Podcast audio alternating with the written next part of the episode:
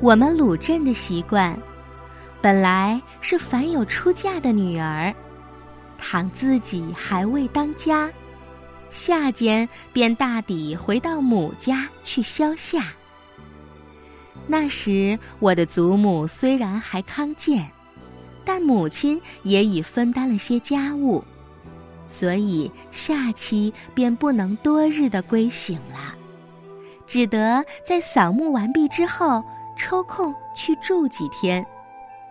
这时，我便每年跟了我的母亲住在外祖母的家里。那地方叫平桥村，是一个离海边不远、极偏僻的临河的小村庄。住户不满三十家，都种田打鱼，只有一家很小的杂货店。但在我是乐土，因为我在这里不但得到优待，又可以免念“志志思甘，悠悠南山”了。和我一同玩的是许多小朋友，因为有了远客，他们也都从父母那里得了减少工作的许可，伴我来游戏。在小村里。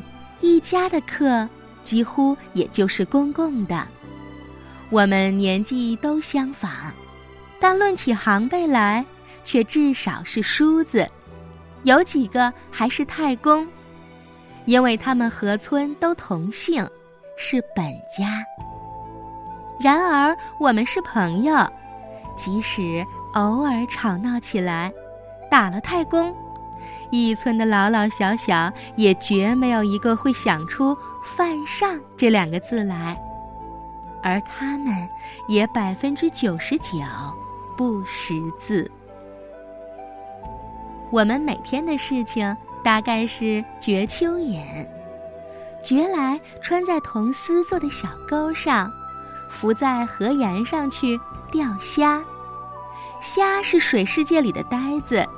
绝不带用自己的两个钱，捧着钩尖儿送到嘴里去的，所以不半天便可以钓到一大碗。这虾照例是归我吃的。其次便是一同去放牛，但或者因为高等动物了的缘故吧，黄牛、水牛都欺生，敢于欺侮我。因此，我也总不敢走近身，只好远远的跟着站着。这时候，小朋友们便不再原谅我会读“志志思甘”，却全都嘲笑起来了。至于我在那里所第一盼望的，却在到赵庄去看戏。赵庄。是离平桥村五里的较大的村庄。平桥村太小，自己演不起戏，每年总付给赵庄多少钱，算作合作的。当时我并不想到他们为什么年年要演戏。现在想，那或者是春赛，是社戏了。就在我十一二岁时候的这一年，这日期也看看等到了。不料这一年真可惜，在早上就叫不到船。平桥村只有一只早出晚归的航船，是大船，绝没有留用的道理。其余的都是小船，不合用。央人到邻村去问。也没有，早都给别人定下了。外祖母很气恼，怪家里的人不早定，絮叨起来。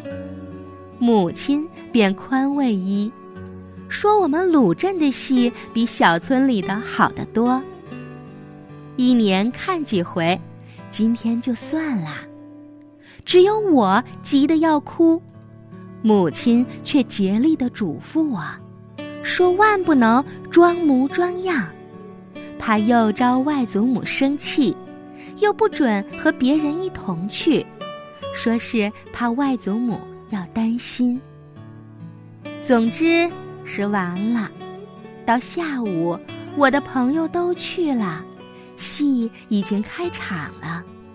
我似乎听到锣鼓的声音，而且知道他们在戏台下买豆浆喝。这一天我不钓虾，东西也少吃。母亲很为难，没有法子想。到晚饭时候，外祖母也终于觉察了。而且说，我应当不高兴，他们太怠慢，是待客的礼数里从来所没有的。吃饭之后，看过戏的少年们也都聚拢来了，高高兴兴的来讲戏，只有我不开口，他们都叹息，而且表同情。忽然间，一个最聪明的双喜。大悟似的提议了，他说：“大船，八叔的航船不是回来了吗？”十几个别的少年也大悟，立刻撺掇起来，说可以坐了这航船和我一同去。我高兴了，然而外祖母又怕都是孩子们不可靠，母亲又说：“是若叫大人一同去。”他们白天全有工作，要他熬夜是不合情理的。在这迟疑之中，双喜可又看出底细来了，便又大声的说道：“我写包票，船又大，迅哥向来不乱跑，我们又都是识水性的。”诚然，这十多个少年委实没有一个不会浮水的。而且两三个还是弄潮的好手。外祖母和母亲也相信，便不再驳回，都微笑了。我们立刻一哄的出了门。我的很重的心忽而轻松了，身体也似乎舒展到说不出的大。一出门，便望见月下的平桥内，泊着一只白篷的航船。大家跳下船，双喜拔前高，阿发拔后高，年幼的都陪我坐在舱中，较大的聚在船尾。母亲送出来吩咐要小心的时候，我们已经点开船，在桥石上一磕。退后几尺，继又上前出了桥。于是架起两只橹，一只两人，里一换，有说笑的，有嚷的，夹着潺潺的船头积水的声音，在左右都是碧绿的豆麦田地的河流中，飞一般径向赵庄前进了。两岸的豆麦和河底的水草所散发出来的清香，夹杂在水汽中扑面的吹来，月色便朦胧在这水汽里。淡黑的起伏的连山，仿佛是踊跃的铁的兽脊似的，都远远的向船尾跑去了，但我却还以为船慢。他们换了四回手，渐望见依稀的赵庄，而且似乎听到歌吹啦，还有几点火，料想便是戏台，但或者也许是渔火。那声音大概是横笛，婉转悠扬，使我的心也沉静，然而又自失起来。觉得要和他弥散在含着豆麦韵枣之香的夜气里。那火接近了，果然是渔火。我才记得先前望见的也不是赵庄，那是正对船头的一丛松柏林。我去年也曾经去游玩过，还看见破的石马倒在地下，一个石羊蹲在草里呢。过了那林，船便弯进了岔港，于是赵庄便真在眼前了。最惹眼的是屹立在庄外临河的空地上的一座戏台，模糊在远处的月夜中，和空间几乎分不出界限。我疑心画上见过的仙境，就在这里出现了。这时，船走得更快，不多时，在台上显出人物来，红红绿绿的洞。近台的河里，一望乌黑的，是看戏的人家的船棚。近台没有什么空了，我们远远的看吧。阿发说。这时船慢了，不久就到，果然进不得台旁。大家只好下了高，比那正对戏台的神棚还要远。其实我们这白棚的航船，本也不愿意和乌棚的船在一处，而况并没有空地呢。在停船的匆忙中，看见台上有一个黑的胡子的，背上插着四张旗，捏着长枪，和一群赤膊的人。正打仗，双喜说：“那就是有名的铁头老生，能连翻八十四个筋斗，他日里亲自数过的。”我们便都挤在船头上看打仗，但那铁头老生却又并不翻筋斗，只有几个赤膊的人翻，翻了一阵都进去了。接着走出一个小旦来，咿咿呀呀的唱。双喜说：“晚上看客少，铁头老生也谢了，谁肯显本领给白帝看呢？”我相信这话对，因为其实台下已经不很有人，乡下人为了明天的工作熬不得夜，早都睡觉去了。疏疏朗朗的站着的，不过是几十个本村和邻村的闲汉。乌篷船里的那些土财主的家眷固然在，然而他们也并不在乎看戏，多半是专到戏台下来吃糕饼、水果和瓜子儿的，所以简直可以算白地。然而，我的意思却也并不在乎看翻筋斗。我最愿意看的是一个人蒙了白布，双手在头上捧着一只棒似的蛇头的蛇精；其次是套了黄布衣跳老虎。但是等了许多时都不见。小蛋虽然进去了，立刻又出来了一个很老的小生。我有些疲倦了，托贵生买豆浆去。他去了一刻，回来说：“没有卖豆浆的聋子也回去了。日里倒有，我还喝了两碗呢。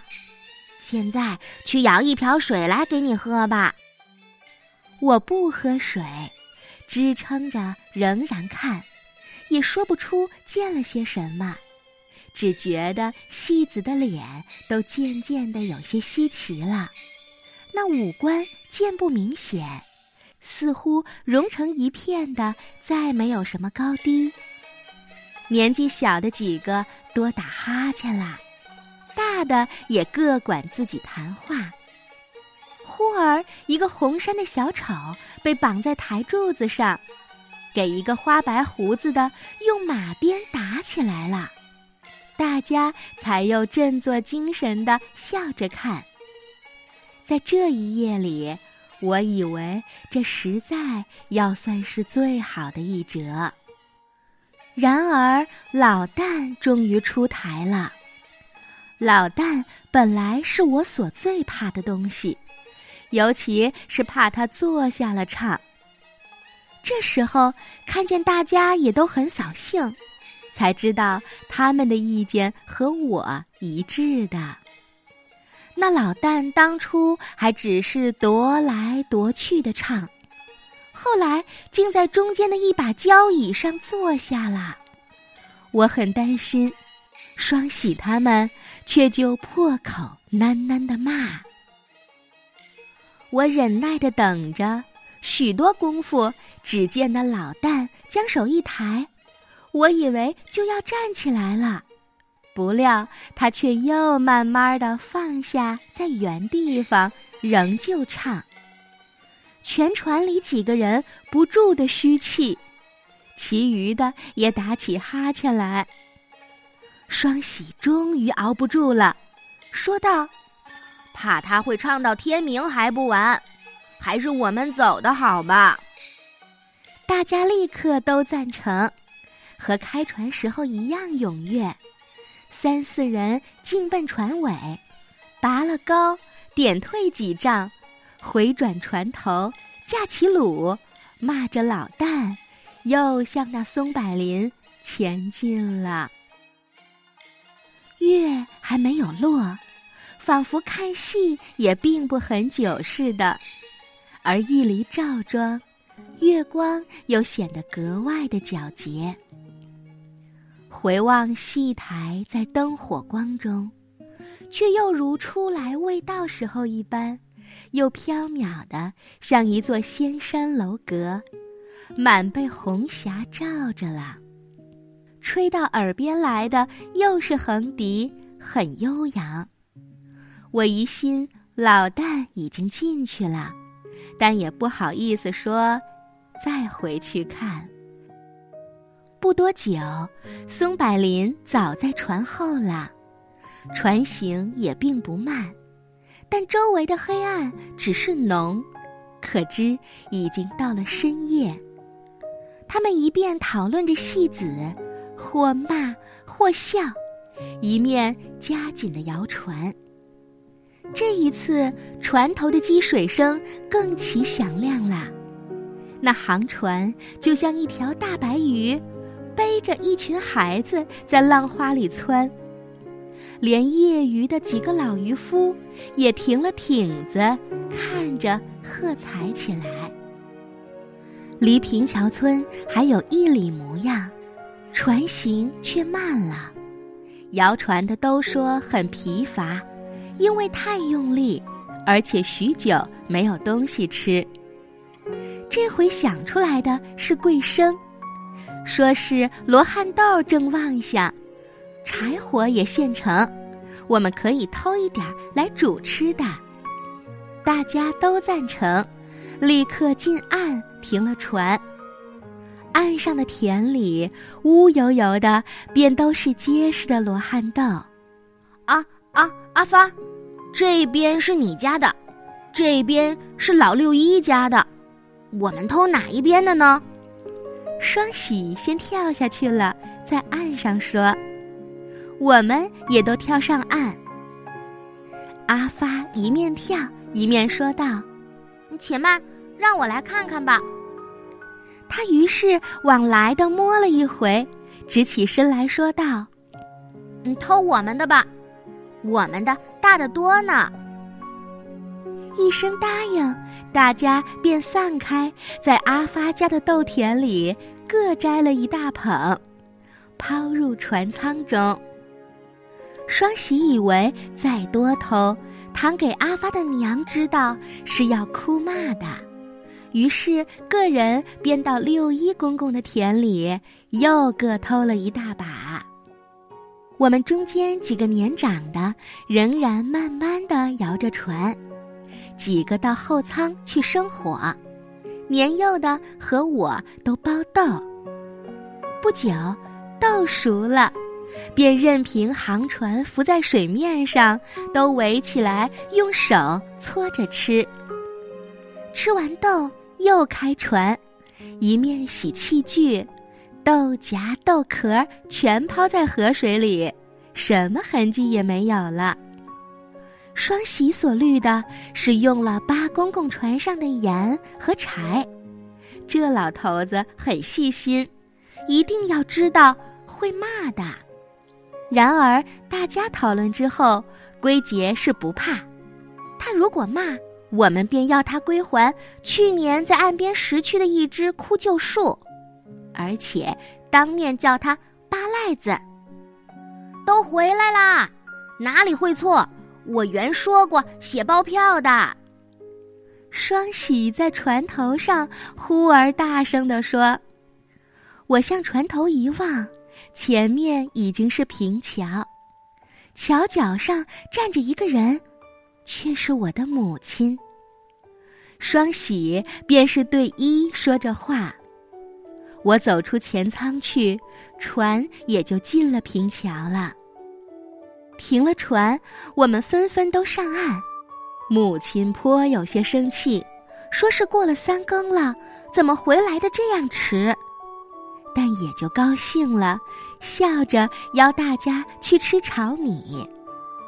大家都说已经吃了点心，又可睡，不如及早睡得好，各自回去了。第二天，我下午才起来。并没有听到什么关系八公公盐柴事件的纠葛，下午仍然去钓虾。双喜，你们这班小鬼，昨天偷了我的豆了吧？又不肯好好的摘，踏坏了不少。我抬头看时，是六一公公照着小船卖了豆回来了，船肚里还有剩下的一堆豆。是的，我们请客，我们当初还不要你的呢。你看，你把我的虾吓跑了。